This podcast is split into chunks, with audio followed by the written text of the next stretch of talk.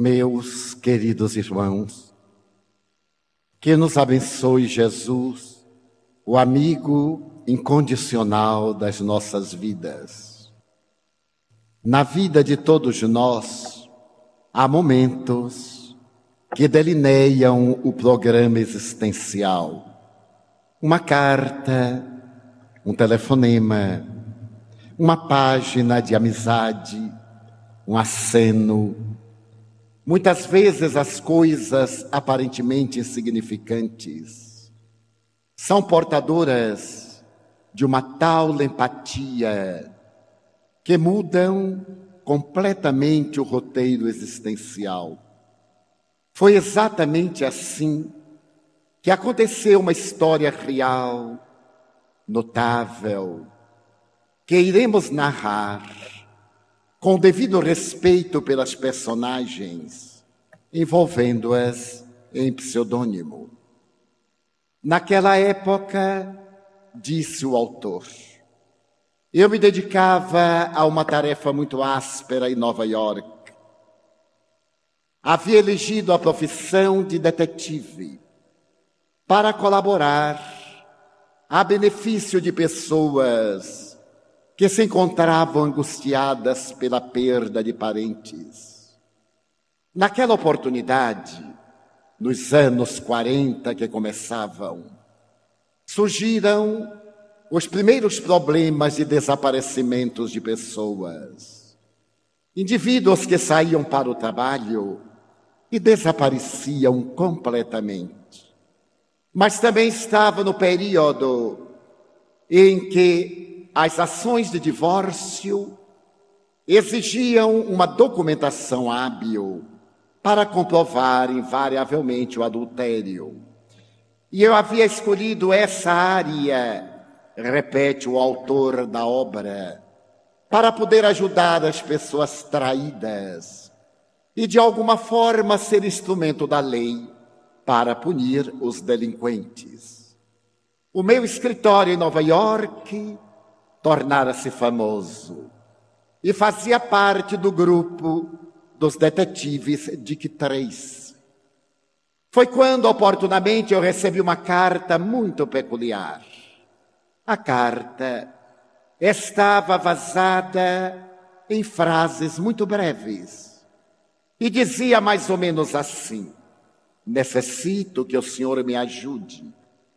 Eu sou um homem muito rico muito feliz. O casamento para mim trouxe-me a plenitude. O segundo casamento. Consegui encontrar a mulher mais extraordinária pela qual um homem pode ambicionar. A minha mulher proporciona-me ventura. Estamos casados faz mais de 15 anos. E apesar de eu lhe propiciar todas as alegrias, que o dinheiro oferece à vida, percebo que a minha mulher tem uma nota de sofrimento, tem a presença da nostalgia. Procurei penetrar no abismo do seu segredo e somente com muita dificuldade, passados quase três lustros de convivência, é que ela conseguiu abrir-me a sua alma dilacerada carregava na consciência a marca de uma culpa. Ela nunca me dissera que antes de casar-se comigo havia sido mãe. E em um período muito difícil da sua existência, quase na época em que nos iríamos encontrar, dominada pelo desespero, ela pegou a filhinha, de nome Cláudia, e internou-a em uma casa de adoção de órfãos. Logo depois encontramos-nos. E tudo aquilo que a fortuna terrestre pode proporcionar a uma família, ela passou a fruir e não se perdoou por haver abandonado a filha. Mas o seu drama não é apenas aquele do abandono da criança. Essa ternura de mãe, essa curiosidade, o desejo de saber se Cláudia é feliz. Então, meu tema hoje é este: eu pagarei qualquer importância para proporcionar à minha mulher a alegria da notícia da sua filha. O senhor é detetive. Eu gostaria que o senhor me procurasse Cláudia nos Estados Unidos. Trouxesse a notícia de que ela é ou não feliz. Se por acaso não for, eu me proponho a propiciar-lhe aquilo que pelo menos pode ser a alegria de viver, o júbilo, porque a felicidade depende do dinheiro. E se ela for feliz, a minha mulher, por extensão, será também feliz, porque constatará que fez o que devia fazer. Lamentavelmente, eu não disponho de maiores informações para dar-lhe. E não desejo também que a minha mulher permaneça na expectativa de uma notícia que talvez não chegue nunca. Eu lhe fornecerei breves e parcos detalhes da vida de Cláudia. Cláudia era loura, de olhos azuis, e contava mais ou menos entre três e três anos e meio, quando a mãe deixou-a na casa de adoção de órfãos. Tudo foi muito rápido. Ela beijou a testa da criança e não teve coragem de dizer que nunca mais iria reencontrá-la. Disse-lhe apenas: Meu bem, eu voltarei para buscá-la, mas não ia voltar nunca mais. Também há um pequeno detalhe: Cláudia gostava de cantar. Aí este é o meu endereço, um cheque, e coloco-me à disposição do Senhor para aquilo que se nos faça necessário, para que minha mulher possa morrer venturosa, sabendo que Cláudia, de uma ou de outra forma, está feliz. Peguei aquela carta. Deveria ser um trote. Como eu poderia encontrar uma pessoa nos Estados Unidos que fazia 15 anos for internada numa casa de adoção de órfãos? Sequer estava declarado o seu sobrenome.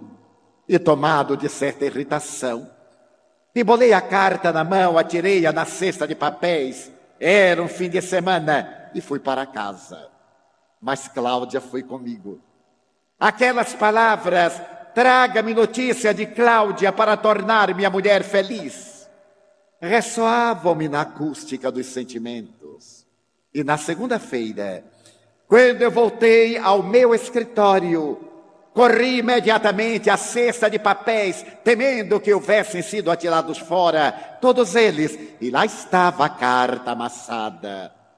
Levei-a para casa, passei-a a ferro e li pela terceira, décima, enésima vez. Era impossível encontrar Cláudia. Novamente deixei Cláudia para uma nova oportunidade, mas ela não me deixava. Tornou-se-me uma obsessão pela monoideia. Como eu sou um homem muito atarefado, comecei a desenhar um programa para encontrar Cláudia a partir da casa de órfãos. E fiz um levantamento de lares que adotavam crianças fazia 15 anos. E consegui, em Manhattan, e nas cidades periféricas da Grande Ilha, em Nova York, fazer um levantamento de mais de 150 casas que recebiam órfãos, que eram orfanatos, que eram casas de adoção, casas intermediárias, isso me pareceu um desafio muito maior do que eu podia esperar. Resolvi então anotar todos aqueles nomes e endereços e reservar os fins de semana para procurar Cláudia. Estávamos no mês de setembro, mas eu vi que a minha empresa era difícil. Eu reservaria o sábado e domingo, pelo sorteio retirava três ou quatro lugares para fazer as visitas. E na primeira tentativa eu desisti.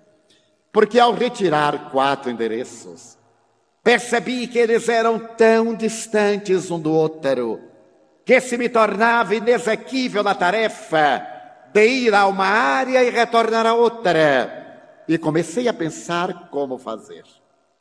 Havia passado um mês E eu dividi toda a região para começar a experiência área por área, indo de entidade a entidade. E logo me descoroçoei. Porque ao chegar à primeira casa de adoção de órfãos e apresentar o problema para o qual eu desejava uma solução, a pessoa que me recebeu disse-me: é totalmente impossível. Porque uma das condições para o registro de casa de adoção de órfãos é exatamente manter o sigilo. Qual é a pessoa que vai adotar uma criança, correndo o risco de mais tarde aqueles que a abandonaram irem buscá-la? O senhor não irá encontrar jamais a criança hoje adulta que está procurando. E era lógico. Eu não poderia chegar a qualquer lugar e dizer: Eu estou procurando Cláudia, porque a sua mãe se arrependeu. Seria uma tragédia, eu poderia ser processado. E novamente abandonei Cláudia. Mas quando começaram a soprar os ventos frios de outubro, e a lembrança de Cláudia estava viva na minha mente, eu resolvi-me por uma ideia fantástica. Dirigi-me ao Instituto de Estatística Americana para saber quantas Cláudias havia nos Estados Unidos. E tive a agradável surpresa de saber que havia 200 mil Cláudias, o que tornava a tarefa totalmente impossível. Novamente eu desisti. Comecei a pensar em uma solução. Cláudia perturbava-me. Voltei a visitar as casas de adoção de órfãos, já que a sua mãe esperara 15 anos. Naturalmente, com mais 15 anos, eu teria visitado praticamente todas. E foi desta forma que, no fim do mês de novembro, eu fui a uma área que era o verdadeiro lugar para colocar crianças a brincar. Era uma área da zona periférica, uma ampla área de pomar e de jardim uma casa estilo californiano, com todas as características de um lar, ademais com a algaravia das crianças. Bati a porta e senti que de dentro da casa vinha esse agradável odor a bolo que estava sendo feito no forno doméstico. Essas broas de milho muito caseiras. E quando a porta se abriu, uma senhora de 60 anos rosada, enxugando as mãos no avental, olhou para mim jovial e perguntou-me em que ele possa ser útil. Mas pelo menos mande-me entrar. Ela pediu desculpas, adentrei-me e perguntei-lhe en passant. Estou procurando uma criança que possivelmente esteve nesta casa. A senhora me poderia dizer se há cerca de 15 anos, um pouco mais, um pouco menos, Aqui foi deixada uma criança para ser adotada, de nome Cláudia. A senhora sorriu e corou, porque as mulheres não sabem mentir. Elas conseguem mentir sem corar, mas ela havia corado, o que era muito agradável. Ela disse: Meu amigo, por aqui passaram várias Cláudias. Mas eu desejo saber a respeito de uma menina loura, de olhos azuis, que deve ter sido deixada aqui faz 15 anos, e sucintamente narrei o motivo da minha visita. Ela disse que lamentava muito, jamais me daria qualquer informação que me pudesse levar à presença hoje dessa jovem, que certamente encantadora, entre 18 e 19 anos, preparava-se para conquistar o mundo. E eu lhe disse, por favor, a senhora é mãe adotiva. Imagine a angústia daquela mãe carnal. Eu não desejo que a senhora me dê maiores informações. Basta que a senhora me disse realmente, faz 15 anos aqui nós recebemos uma Cláudia. Ela me olhou demoradamente. Os seus olhos pequeninos, brilhantes e azuis inquietos, pareciam desejar dar-me uma mensagem. Então ela sorriu e disse: Um momentinho que eu vou ver a minha broa de milho no fogo. Eu sabia que ela ia olhar o fichário, porque as mulheres nunca são diretas. Elas dizem uma coisa para significar outra. Saiu correndo e daí a pouco ela retornou e disse como era mesmo o nome da menina? Cláudia. Ah, Cláudia, eu me recordo vagamente que por aqui passaram várias, muitas, mas nessa época passaram mais ou menos três ou quatro Cláudias. E como eram elas? Louras, de olhos azuis. E a senhora poderia me dizer para onde elas foram? Eu não desejo saber o nome da família, eu desejo apenas saber para que estados. Meu amigo, o senhor me constrange. Mas se eu me recordo bem, uma delas deve ter ido para o Arkansas. A outra, a minha memória já não funciona muito bem, mas deve ter ido para Oklahoma. A terceira para a Califórnia e a quarta aqui mesmo para Nova York. Meu Deus! Eu conseguira reduzir aqueles antigos 48 estados em apenas quatro. Teria que procurar somente numa população de apenas 30 milhões de pessoas pela minha Cláudia, mas já havia reduzido bastante. Agradeci-lhe, um pouco frustrado, porque não tive coragem de pedir-lhe o nome dos pais adotivos era constrangê-la demasiadamente. Ela sorriu e quando eu saí, ela disse encontrar Cláudia. A sua Cláudia, dê um abraço por mim e pergunte se ela está feliz. Agora eu tinha duas perguntas a fazer, a mesma por duas mães. Chegando à casa, eu percebi que era totalmente impossível. Como eu poderia ir a Oklahoma? e ficar perguntando por Cláudia. E se depois a família se transferiu para outro estado, para outro país, abandonei Cláudia mais uma vez. Chegava dezembro e os ventos mais frios açoitavam Nova York. E não sei qual a relação entre os ventos frios de Nova York e a minha presença de Cláudia, quando eu me lembrei que ela gostava de cantar. E uma criança que gosta de cantar às vezes em 5% se tornam cantoras. Era uma possibilidade. Eu tive uma ideia. Se ela gostava de cantar, e se ela se tornou cantora, deveria estar agora naturalmente no mundo dos espetáculos. Eu fui à Associação de Artistas, Cantores e Dramaturgos de Nova York e tive uma grande felicidade. Quando lá cheguei, eu encontrei uma antiga cliente a quem eu beneficiara, solucionando-lhe um problema muito grave. Ela me reconheceu. Acercou-se do balcão e me perguntou: Mas em que lhe poderei ser útil? Eu lhe falei rapidamente sobre o meu desafio. E ela me disse: Realmente, é um desafio impossível de ser atendido. Mas em que ele poderia ser útil? Eu desejava saber se por acaso Existe alguma candidata cantora, alguma pessoa, alguma jovem de 19 para 20 anos, 18, que se chame Cláudia, que seja loura, que tenha olhos azuis? Será que existe nos registros e você me poderia dar? Ela disse: Eu não poderia, porque nós temos aqui um código de ética. E não poderemos ficar dizendo o nome das pessoas para qualquer pessoa que aqui chega, qualquer indivíduo que vem pedir informações. E depois que ela percebeu desenhada na minha face a frustração, mas como o senhor é um homem que edifica vidas, eu tentarei ser útil.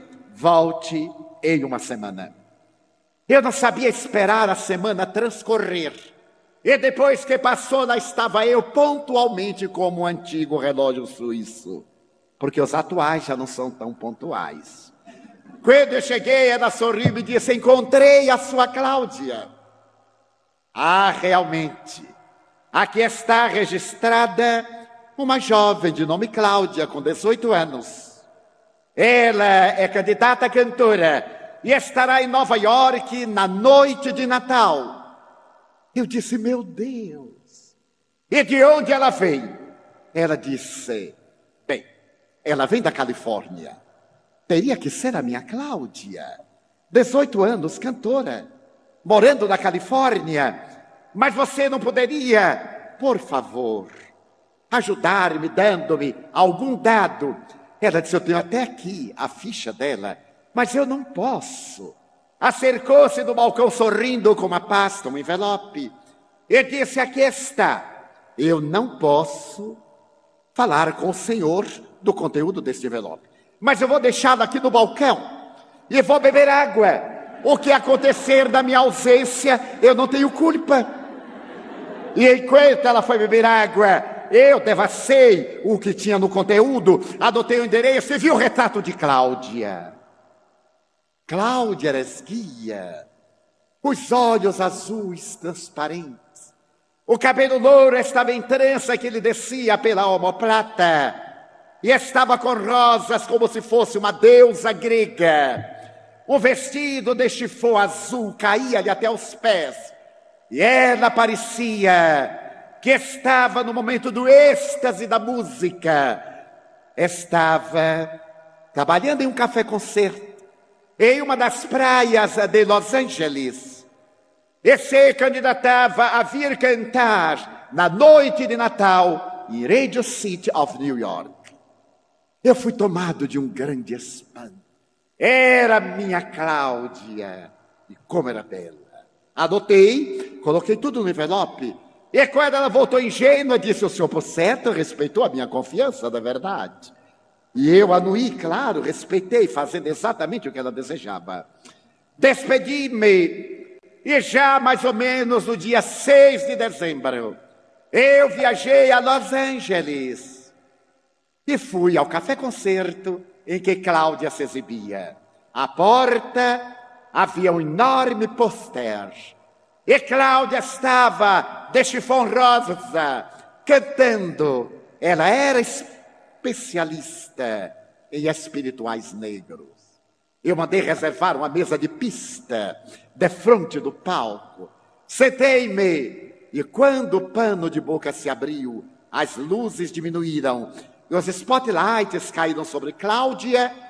Ela começou a cantar e a sua voz cálida e meiga parecia que estava cantando para mim.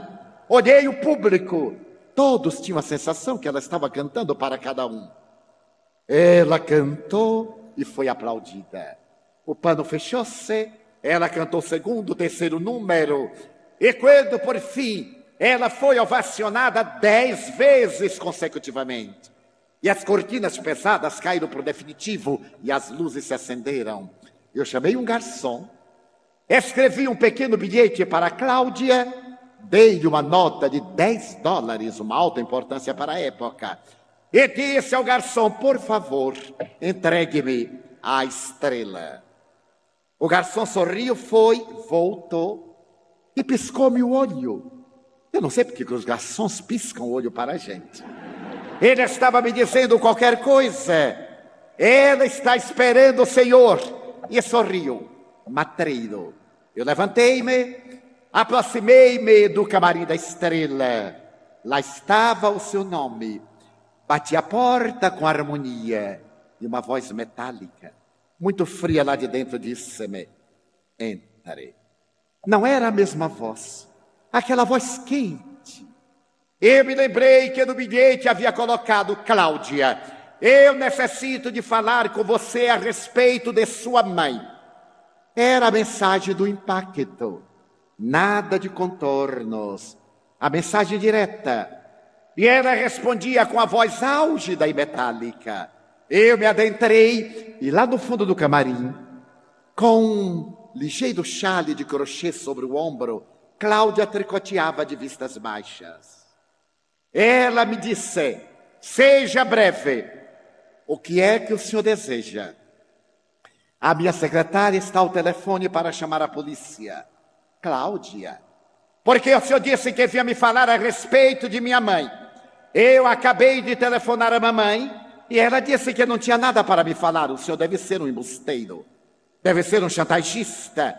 Que é que o senhor deseja de mim? Cláudia, você telefonou para sua mãe adotiva. E eu desejo falar-lhe a respeito de sua mãe, biológica. Ela teve um ligeiro tremor, mas não levantou a cabeça. A minha mãe biológica é a mãe para quem eu acabo de telefonar. É mentira, Cláudia. Você sabe que sua mãe a abandonou em uma casa de adoção de órfãos. Ela levantou-se, atirou ao chão o trabalho de tricô e disse: Que é que o senhor está desejando de mim? Eu tenho direito de ser feliz.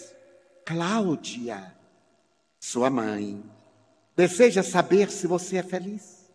Ela arrependeu-se de haver deixado você para ser adotada por outra pessoa. E contratou-me para saber se você é feliz. Você é feliz, Cláudia? Não. Diga-lhe que eu sou infeliz, que eu a odeio com todas as veras do meu sentimento. Ela conseguiu arruinar a minha vida. E ela não tem o direito de vir agora novamente quando eu vou debutar em Nova York para transtornar-me mais uma vez. Por favor, saia e diga a essa mulher que ela me deixe em paz. Os meus pais intervirão através da polícia pelo crime de me haver abandonado e agora de me estar perturbando. Passe embora. Havia tanta amargura em Cláudia. Ela estava transtornada que eu perdi momentaneamente o equilíbrio e foi a pior noite da minha vida. No dia seguinte, porém, com o maravilhoso sol da Califórnia, eu me recuperei e projetei um plano. Na hora em que ela estivesse no café concerto, eu visitaria os seus pais adotivos. Talvez eu conseguisse algo com pessoas mais sensatas. Foi a residência de Cláudia. E quando cheguei à casa, uma mansão maravilhosa, depois que o mordomo me atendeu, Veio uma senhora, mas uma senhora de 55 para 58 anos, muito bonita, cheia de vício e de encantamento, e me perguntou em que eu poderia ser útil. Eu lhe respondi que estava procurando a família de Cláudia, porque eu era detetive particular e tinha uma tarefa um tanto dolorosa eu ali estava naquela casa em nome da mãe de Cláudia. A senhora tremeu e disse: Mas o senhor está equivocado. Eu sou a mãe de Cláudia, adotiva. Eu disse-lhe. Ela ficou perturbada e gritou pelo marido: John, por favor, desça. Ele desceu a escada do primeiro piso apressadamente. A senhora estava nervosa. Ele acalmou-a. Vejamos, ouçamos o que ele tem a dizer. Sente-se, por favor. Eu sintetizei a história. Contei-lhe que havia estado com Cláudia a véspera. Então a senhora falou por isso que ela retornou tão perturbada. Por favor, deixe minha filha em paz. Deixe-nos em paz. A minha filha. Mas, senhora, a mãe de Cláudia, a outra, deseja saber se ela é feliz. Diga-lhe que sim. Minha filha é feliz. Ela é infinitamente feliz. Por favor, agora que o senhor sabe que ela é feliz, deixe-nos em paz. Senhora, não é o detetive agora quem vai falar. É o cidadão. Cláudia não é feliz. Ela me disse. E ela não é feliz porque tem ressentimento. O ressentimento é um ácido que corrói a criatura interiormente. É uma brasa que arde na emoção. Ela odeia a mãe, e enquanto assim age, ela é profundamente feliz. A senhora deseja que Cláudia seja realmente feliz? Com todas as minhas forças, disse a senhora chorando. Então, permita-lhe que me autorize a convidar os seus pais, a mãe biológica e o seu marido, para um breve encontro. Talvez a mãe tenha razão para dizer-lhe a razão por que a abandonou. Toda história tem duas faces. Toda verdade tem duas verdades. A minha verdade, a sua verdade e a verdade de Deus, que é a verdade total. Se a senhora ama Cláudia, trabalhe-a. Eu lhe prometo que trarei a mãe apenas para um breve encontro, para que elas duas, não sei exatamente o que eu pretendo, eu me senti profundamente tocado pelo drama da mãe e o drama da filha. A senhora, Domê, para o bem da minha filha, eu farei qualquer coisa. Ou se eu volte depois de amanhã. E quando eu retornei, Cláudia estava em casa, muito nervosa, apertava as mãos em uma atitude de desespero. E a mãe lhe disse: Meu bem, é melhor que nós enfrentemos isto. Hoje ou mais tarde vai acontecer. E não podemos mais postergar a verdade, a dura verdade. Você é jovem, esquecerá. Você tem o futuro. E Cláudia diz com amargura: traga essa mulher. Eu lhe direi da face que ela me destruiu duas vezes. Se ela deseja saber quanto eu a odeio e quanto eu sou infeliz, traga. Eu falarei com ela por cinco minutos. Ali mesmo, com seu pai adotivo, convencionamos. Alugaríamos uma suíte num dos melhores hotéis, já que o seu, que o marido da sua mãe carnal era um homem muito rico, para que eles se hospedassem. E eu levaria a Cláudia numa data a combinar. Assim foi organizado, telefonei ao meu, ao meu cliente. Ele exultou, não havia problema. Ele veio no primeiro voo que conseguiu. E no dia e hora atrasados, ao cair de uma tarde de sábado, quando os ventos frios ainda não eram perturbadores em Los Angeles, em uma praia maravilhosa, eles se hospedaram e num, numa suíte próxima, no mesmo edifício, os pais adotivos de Cláudia e ela. Eu não, eu fiquei numa pensão mesmo. Chegou a hora, eu fui buscar Cláudia. Seus pais estavam vestidos a caráter. Cláudia estava deslumbrante. Então, quando eu me acerquei, ela me disse: vá na frente. Mas por quê? Porque eu sou cega. Eu não me havia dado conta. Mas você é cega total. E essa mulher me abandonou quando eu estava ficando cega. Eu a odeio por isso. Então eu não a posso perdoar. E é assim que os cegos andam. Alguém vai à frente, ele segura o cotovelo e vai atrás. Eu a odeio. Eu olhei para aqueles olhos transparentes. Tinham brilho. Não eram estáticos, parados, sem luminosidade. Ergui a mão em dúvida. Então eu me dei conta, porque ela falou, note, que o pano de boca se abriu, eu já estava lá. Ele se fechou, eu estava lá. Para que a minha secretária me levasse e me trouxesse. Quando o senhor chegou ao meu camarim, eu não levantei a cabeça. Até o senhor falar para eu saber a direção. Eu sou cega. Uma dor confrangeu minha alma como um punhal. Então ela me disse: Por favor, não me deixe a sós com essa mulher. Aproxime-me até dois metros e seremos breves. Se ela deseja ver-me, está muito bem, mas não temos o que conversar. Prometo, Cláudio. Quando toquei a campainha da suíte, à porta, e veio o meu cliente sorridente, eu lhe disse com certo mal-estar: a entrevista é somente das duas. Por favor, passe um outro cômodo. Lá no fundo estava a mãe de Cláudia. Ela estava vestida de guipir negro, com uma mantilha sevilhana sobre a cabeça. As duas mãos estavam sobre as pernas. Ela estava sentada em uma cadeira de rodas. E quando nós nos adentramos, ela disse: Meu Deus, Cláudia, minha filha, é você, Cláudia. E ela me falou baixinho: Não me aproxime muito dessa mulher. Cláudia, senhora, acerque-se, minha filha, estendeu os braços. Eu me fui aproximando. Era o momento máximo da minha vida. Cláudia estava ficando gelada, transmitia-me, tremia, mas eu me acerquei, acerquei a menos de um metro. Então a sua mãe disse: abaixe-se um pouco, para que eu possa tocar você. Ela curvou-se, a mãe passou-lhe a mão no rosto. Como você é linda, minha filha.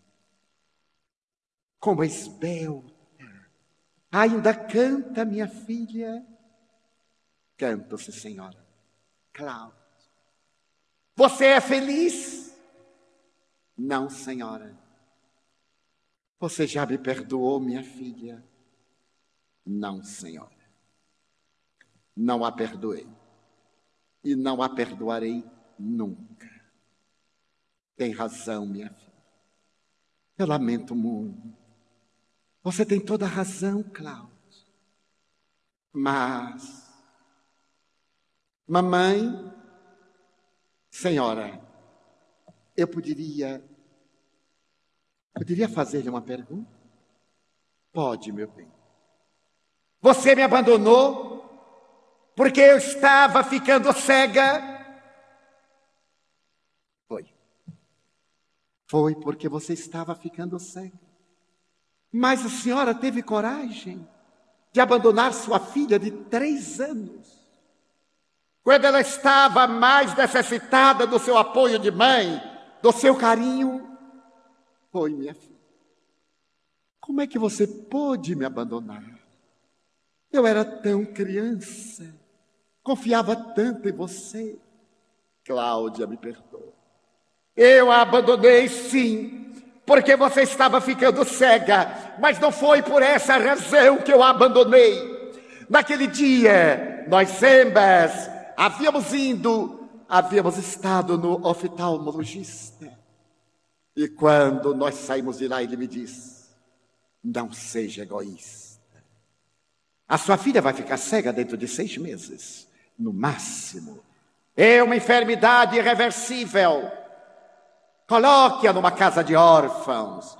Talvez um casal rico possa potelar a problemática da sua cegueira. Poderá levar os especialistas europeus. Renuncie ao egoísmo de ser mãe e faça que a sua filha tenha um período mais de vista. Então, minha filha, eu não abandonei você, eu me abandonei. Eu despedacei a minha alma. Quando eu a deixei naquela casa de adoção, eu sabia que não ia encontrar você mais nunca. Ainda me lembro que ele beijei a testa e lhe disse: Eu vou voltar. Mas não ia voltar, minha filha. Você há de me perdoar. Não foi por egoísmo. Eu abandonei. Eu deixei você por lhe amar muito. Para que você tivesse oportunidade de receber mais um tempo de vida. Porque seu pai havia morrido, nós ambas estávamos na miséria. O médico me havia dito: dê a sua filha, ela vai ficar cega, porém você vai ficar cega antes dela. Cláudia, eu também sou cega. Mamãe, você é cega. Sou minha filha. Assim que eu abandonei você, eu já não enxergava, somente o contorno. Eu perdi totalmente a visão. E foi nessa hora terrível da minha vida que Deus parece haver chegado atrasado, porque eu encontrei um homem que se apiedou de mim, que me amou, Casemos-nos poucos meses depois. Eu não tive coragem de dizer a ele que havia abandonado você. Não tive. Ele é rico. Ele me deu tudo, Cláudio. Mas não me deu você. Perdoe-me, minha filha. Eu nunca mais a perturbarei. Somente lhe peço que me perdoe. Mamãe. Oh, mamãe. Como eu irei perdoar você? A minha dor era saudade, mamãe. A mágoa era falta do seu carinho. Eu sempre a perdoei e eu continuei cantando como gratidão pelo seu amor. Perdoe-me, mamãe. Eu não saber que você era cega. Senhor, chame minha mãe e meu pai para que conheçam mamãe. Então Cláudia ajoelhou-se, colocou a cabeça nas pernas da dama que chorando lhe acarinhava os cabelos encaracolados e longos. Eu corri, chamei os pais adotivos de Cláudia, e quando eles entraram, Cláudia levantou-se, voltou-se para a porta. Mamãe, venha conhecer minha mãe. Minha mãe, esta é mamãe que me adotou. Papai, olhe minha mãe. Abraçaram-se. Eu recuei e fiquei à entrada para ver aquela cena de inconfundível beleza. Cláudia, então, começou a cantar All Men River, a música que celebrizara Old Johnson, a música do Homem do Velho Rio. A música estava no ar, a sua voz quente e adorável. Todos estávamos comovidos. E subitamente Cláudia perguntou: Mamãe, onde você mora? Eu moro no lado leste. Mamãe, você precisa de ajuda? Não, minha filha. Eu não necessito de ajuda. Eu sou muito rica. Mamãe, você tem saudade de mim? Teve filhos? Não, minha filha. Oh, mamãe, já que você é rica, será que seu marido não poderia construir uma casa aqui em Los Angeles? Você viria passar temporadas eu ficaria durante a semana com meu pai e minha mãe, e no sábado e no domingo eu ficaria com você. Que tal? Eu agora tenho duas mães. E começou a cantar. A felicidade tomou conta daquela suíte de hotel. E eu senti-me desobrigado. Pedi licença o meu cliente me deu um régio cheque que eu recusei e não sei porquê. Abracei Cláudia e ela diz: Mas você não vai embora? Você me trouxe, minha mãe. Eu sou uma grande devedora de você. Como poderei pagar? Com a sua felicidade. Agora eu lhe pergunto: Você é feliz, Cláudia? Totalmente feliz. Então, que na noite de Natal, depois que as roquetes bailarem, que você consiga, então eu lhe pagarei. Eu lhe vou dar o ingresso para participar do meu debut no Radio City of New York. E foi assim, um momento, uma carta. E naquela noite de 25 de dezembro, quando se abriu o imenso palco, e 50 coristas, que pareciam clonadas uma da outra, começaram a bailar. Eu estava nos bastidores e olhei para uma frisa onde estavam os pais adotivos de Cláudia, sua mãe biológica e o seu padrasto. Eu, por minha deferência, estava ali nos bastidores. Foi então que Cláudia foi trazida um spotlight azul caiu sobre ela.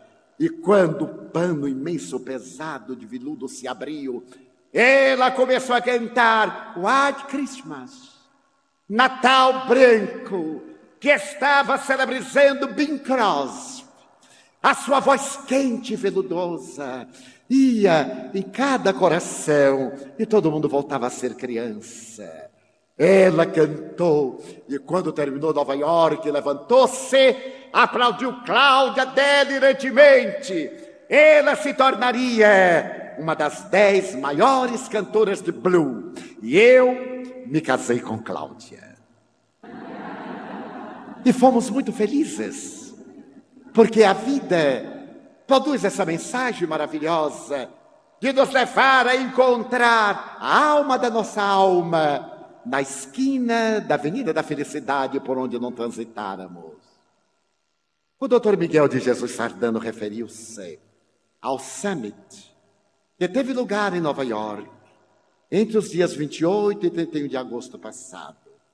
Uma bela tese do grande jornalista e diretor de empresas Ted Turner, que é o dono da Warner, da CNN Três anos antes, esse homem admirável, ultramilionário, teve uma ideia, já que os políticos haviam fracassado e nem lograram levar a paz à terra, porque a ONU não requisitava lideranças religiosas para realizar o trabalho da paz entre as criaturas do mundo. E sendo amigo de um jovem indiano que é secretário de religiões na ONU, o senhor Bawadin Ted Turner, pediu-lhe que levasse ao secretário-geral das Nações Unidas, Kofi Annan, essa proposta. Ele financiaria o summit, essa reunião de cúpula. E, naturalmente, começou uma das sagas mais admiráveis do fim deste milênio. Quando o jovem de 40 anos, Bao Adin, saiu pelo mundo para convidar as lideranças religiosas de todas as denominações para se encontrarem na sala da Assembleia Geral da Organização das Nações Unidas para trabalharem sobre a paz. Toda religião prega a paz. Todas estatuem o amor como a base dos seus propósitos. Todas elas têm Deus como a causa cáusica das suas afirmações. Embora divirjam na maneira de interpretar os caminhos que levam a Deus, todas são unânimes em propor que a criatura foi criada por Deus e Deus rege os destinos do universo. E Bawadin começou uma viagem de 18 meses pelo Oriente, convidando as santidades do budismo, do hinduísmo, as mais altas personalidades das doutrinas mais volumosas que existem na Terra. E nos dias 28 a 31, realizava-se o encontro de lideranças para estudar em quatro pontos fundamentais. Qual a causa da guerra? Como acabar a fome na terra?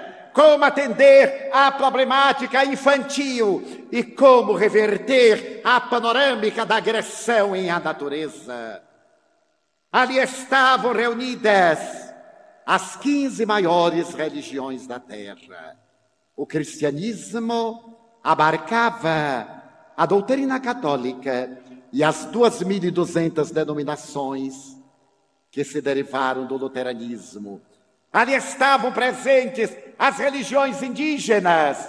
Ali estava também o judaísmo um grande representante do pensamento judeu, da sinagoga de Nova York, em Manhattan, deveria falar em nome da comunidade judaica. O representante de Sua Santidade, o Papa João Paulo II, falaria em nome do Sumo Pontífice da Igreja Católica. Mas estava também o representante do Dalai Lama, que por questões políticas porque também era o governante do Tibete, que estava agora sob a injunção da China, tiveram seu nome vetado, mas veio o representante do budismo tibetano, do budismo chinês.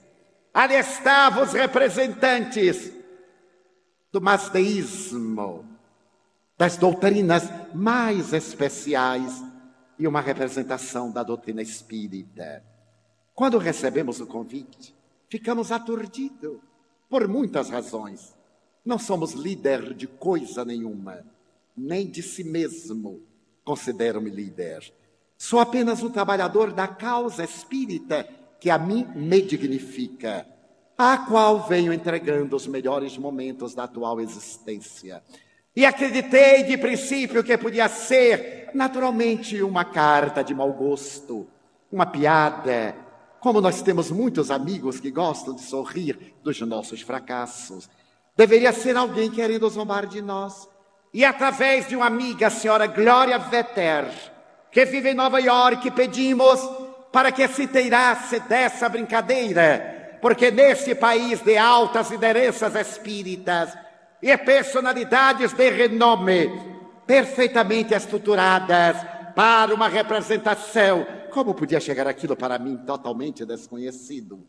E quando a senhora Glória Vetter constatou que tinha fundamento e constava o nosso nome, mais tarde veio um convite oficial para a Federação Espírita Brasileira, para o Conselho Espírita Internacional, dei-me conta que se tratava realmente de um encontro muito sério. Pedia-se que os convidados escrevessem uma tese: como terminar a guerra na Terra. E esse documento deveria ter entre mil e mil e quinhentas palavras. Depois, esses documentos dos delegados seria reunido em um livro que, depois de impresso, seria mandado a todos os governantes do mundo para que eles tivessem um caminho de encontrar a paz. Também deveria chegar propostas a respeito dos outros temas, a infância, a pobreza, o problema ecológico, o drama da miséria. E com esse equipamento fomos, mas sem representar ninguém. Fomos como pessoa, e quando nos perguntaram quem representa e a quem, a mim mesmo como espírita. Então a palavra espírita, espiritismo, passou a fazer parte do rol das religiões reconhecidas pela ONU. Vamos participar das atividades, que seria fastidioso e inoportuno aqui narrar. Porém, o que desejamos dizer é que durante dois dias os encontros foram na sede das Nações Unidas e os debates foram nos salões do Waldorf Astoria. Ao terminar o summit, naquela noite de 31 de agosto, estando em Nova York, ocorreu a ideia de visitar Times Square. Eu tenho uma dívida com Times Square, a Praça do Tempo, porque na minha cidade natal, que tivemos a ocasião de ver pela nímia deferência do Dr. Washington, e eu era garoto quando assisti os filmes daquela época, que aliás não faz muito tempo, eu olhava e aparecia Times Square, a praça mais iluminada do mundo. E como nós brasileiros somos aqueles que temos tudo maior do mundo, eu tinha uma inveja da praça e uma mágoa, porque ela era mais iluminada do que a Praça da Matriz de Feira de Santana. Quando eu fui pela primeira vez a Nova York, em 1969, deixei a mala no hotel na Rua 23, peguei o mapa da cidade, sem falar inglês, saí correndo para Times Square. E com esta jovialidade do turista matuto, eu me coloquei na praça e levantei a cabeça para ver os edifícios que varavam as nuvens e notei que era mais ou menos iluminadinha assim.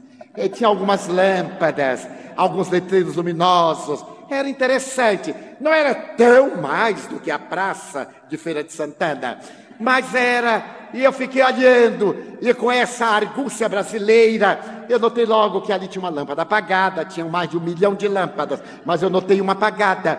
E notei que aquele letreiro tinha uma letra tal. E quando eu olhei, eu disse assim, mas meu Deus, que coisa, imagina que pracinha de nada. É uma pracinha do tamanho desta sala. Lá em Feira de Santana, nós tínhamos a rua mais extensa do mundo. Media 800 metros mas era a rua mais extensa do mundo para a Feira de Santana. Então eu fiz as minhas pazes com Times Square e nunca mais voltei. Retornei a Nova York N vezes para divulgar a doutrina espírita, mas agora que eram 22 horas, era uma hora muito agradável, é a hora noturna, é a hora que os espíritos também saem das sepulturas, é a hora dos médios, eu disse, meu Deus, eu vou a Times Square. E alguém disse, eu também. E mais outro. E um grupo de americanos também. Eles falavam, mas não é Mr. Franco, yes, yes, mas não sabia o que era. Yes. E fomos todos. Eu, eu olhava a reação do rosto. Se eles falavam, oh, não, não, not, not. E fomos andando do Waldorf até lá. São sete quarteirões, subitamente. Quando nós íamos passando já na Broadway, eu olhei casualmente e virei de City of New York. Eu tive uma emoção. E como eu não sou de falar muito, eu olhei e disse ao amigo: Mas que coisa! Olha aqui, a, a Radio City. Eu conheço uma história tão linda de uma cantora. E comecei a contar. E notei que um grupo de americanos estava escutando um rapaz que falava algo e apontava para lá. E subitamente eu perguntei ao meu intérprete: o que, é que ele está contando? Ele está dizendo que a avó dele cantou aqui. Eu disse: mas a avó, ela era cantora. Mas ela era cantora de quê? De jazz? Não, não, era cantora de blue. E como era o nome da avó desse rapaz? Cláudia. Eu aprendi inglês em 15 minutos. Porque eu me aproximei dele, sorri e disse: Eu não vou dizer em inglês, naturalmente, para não ofender os senhores. Você é neto de Cláudia Bomberg? Ele disse: Yeah. Ele, meu Deus, foi alemão ou foi inglês? Mas era inglês. Então eu disse: Mas eu adoro Cláudia. E comecei a falar e dei uma cutucada no intérprete que você vai correr, porque eu vou contar a história rápido. E fui contando e lhe perguntei: Você sabia que ela era cega? Não, mamãe nunca me falou. E contei essa história para ele. Ele então me deu um abraço. Eu emocionei-me até as lágrimas. E desse abraço que o jovem me dava, e que eu lhe dava narrar a bela história de Cláudia Bamberg. Eu vi Cláudia. Ela me apareceu espírito e cantou All Many River. E me disse: Tenho tanta gratidão, porque já contaste a minha história para tantas pessoas que se comoveram com meu drama, que então eu te trouxe para que meu neto te conhecesse tu a ele e ambos soubessem que eu continuo cantando. Se nós fôssemos ouvir um psicanalista, ele diria que esse fenômeno havia acontecido de uma forma natural. A psicanálise dá uma explicação muito especial a respeito desses encontros fortuitos, que chamamos acaso, e que Joana de Ângeles define como sendo o resultado de uma lei que foi muito bem trabalhada para dar certo naquele momento. O psicanalista diria que foi um estado de sincronização. Esta sincronia entre o psiquismo dele e o meu levaram-nos, levou-nos até ali. A verdade, porém, é que estávamos diante da presença de um ser espiritual, porque seus espíritos quem dirigem a nossa vida. Allan Kardec interrogou com propriedade. Interferem os espíritos em nossos pensamentos, palavras e atos, e eles mesmos responderam mais do que supondes, a ponto de que somos nós que vos conduzimos a doutrina espírita, que nos alarga os horizontes da vida e nos enseja essa percepção da imortalidade, é indubitavelmente a doutrina da libertação. Em nossa tese sobre a paz, e no momento em que falamos sobre a pobreza, naquele instante do encontro de cúpula, dizíamos que Allan Kardec, o codificador do Espiritismo, havia estabelecido como base da felicidade a educação. Que o problema da pobreza seria resolvido quando nós educássemos as criaturas para os seus deveres. Mas não essa educação formal, a educação que se transmite através da memorização, e sim a educação moral. Mas essa educação dos hábitos, aquela que tem a ver com a transformação moral do indivíduo, e que se transforme no grande adversário da crueldade do egoísmo, os grandes inimigos da criatura humana. Enquanto vicejar o egoísmo no coração dos homens, há de encontrar-se presente a miséria moral, porque a miséria socioeconômica é consequência inevitável da miséria moral que é a geradora de todos os distúrbios que aturdem a criatura humana. E para equacioná-la, somente através de uma religião científica. Eu me recordo que por volta de 1915, na Academia Francesa de Letras, Charles Lacour, o grande pensador, substituto de Renan, levantou-se para dizer ciência e razão são os meus deuses. Três anos depois, ergueu-se Francis Chalmers, que se sentava na cadeira de Berthelot e disse: Não conheço na história da humanidade um só exemplo de alguém que tenha recebido da ciência o lenço que lhe enxuga as lágrimas que nascem do coração. Então eu diria, ao invés de propor ciência e razão, eu queria uma religião científica uma ciência religiosa. Mal sabiam ambos que essa doutrina da ciência e da razão havia sido apresentada por Allan Kardec a 18 de abril de 1857 em Paris, a doutrina espírita, a ciência que estuda o espírito, a filosofia que equaciona os dramas existenciais, a religião cósmica do amor universal, que ela já estava na Terra, também teve ocasião de dizer Albert Einstein: a religião sem a ciência é cega mas a ciência sem a religião é capenga. Allan Kardec veio fazer a ponte entre ciência e religião e libertar-nos da grande ignorância, porque somos espíritos, momentaneamente emboscados na matéria, assessorados pelos números tutelares, acompanhados pelas vítimas da nossa insensatez. Onde quer que estejamos, Eis que estão conosco. Há uma nuvem que nos acompanha, que nos vigia, disse o apóstolo Paulo. Uma nuvem inteligente, que são as almas daqueles que viveram na terra. Hoje, quando se vão apagando as lâmpadas do milênio e a sociedade está cega, qual na mãe de Cláudia, que toma atitudes absurdas, inusitadas, para desejar postergar a fatalidade das leis divinas. Eis que volta Jesus, o Cristo Consolador, nas páginas fulgurantes da doutrina espírita.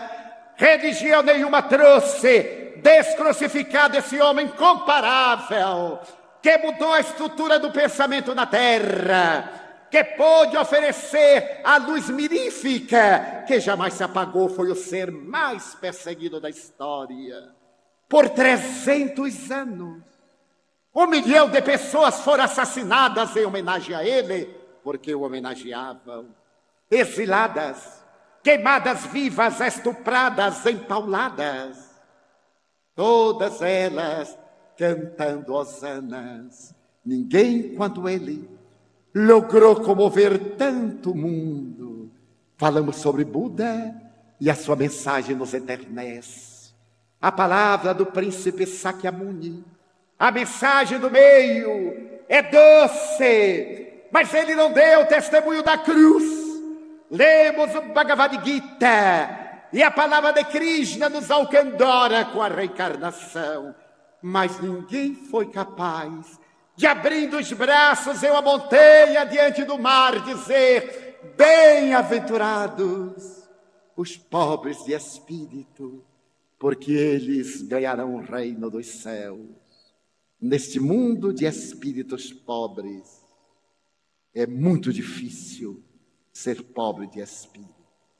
E Jesus elegeu esses que são pobres do espírito da avareza, da crueldade, da mentira, do crime. Esses que são pobres do espírito de soberba, de guerra, e são ricos de esperança, de paz, com as mãos vazias de moedas, ei-los como candidatos ao reino. Ele dividiu a história, e apesar de a sua mensagem haver sofrido alterações, adulterações, ter sido tão desfigurada, como disse muito bem Allan Kardec, a sua proposta moral é inconfundível. Que vos ameis uns aos outros, que façais a outrem o que desejardes que outrem vos faça. Uma velha tradição conta que Chamai, um grande profeta que viveu cem anos antes dele, lecionava na sinagoga e no templo. E um dia um jovem apressado, como todo jovem, acercou-se-lhe e perguntou-lhe, Senhor, seria possível falar-me sobre toda a Bíblia durante o tempo em que eu pudesse ficar de pé em um só pé? E chamar lhe disse impossível. A Bíblia é um livro muito complexo e demoraria muitos anos. E o jovem redarguiu então, para mim, não me serve. Procurou Iléolo, outro profeta, e perguntou-lhe o mesmo: O senhor me poderia dizer toda a Bíblia durante o tempo em que eu possa permanecer de pé num só pé? E Léo, sorrindo, lhe disse: Pois não, toma postura. O jovem ergueu a perna e Léo lhe disse: Ama. E calou-se. O jovem perguntou: E que mais? Nada mais. O senhor não me vai dizer que toda a Bíblia é apenas esse verbo. Ele disse: Sim, apenas esse verbo. E o resto que tem na Bíblia?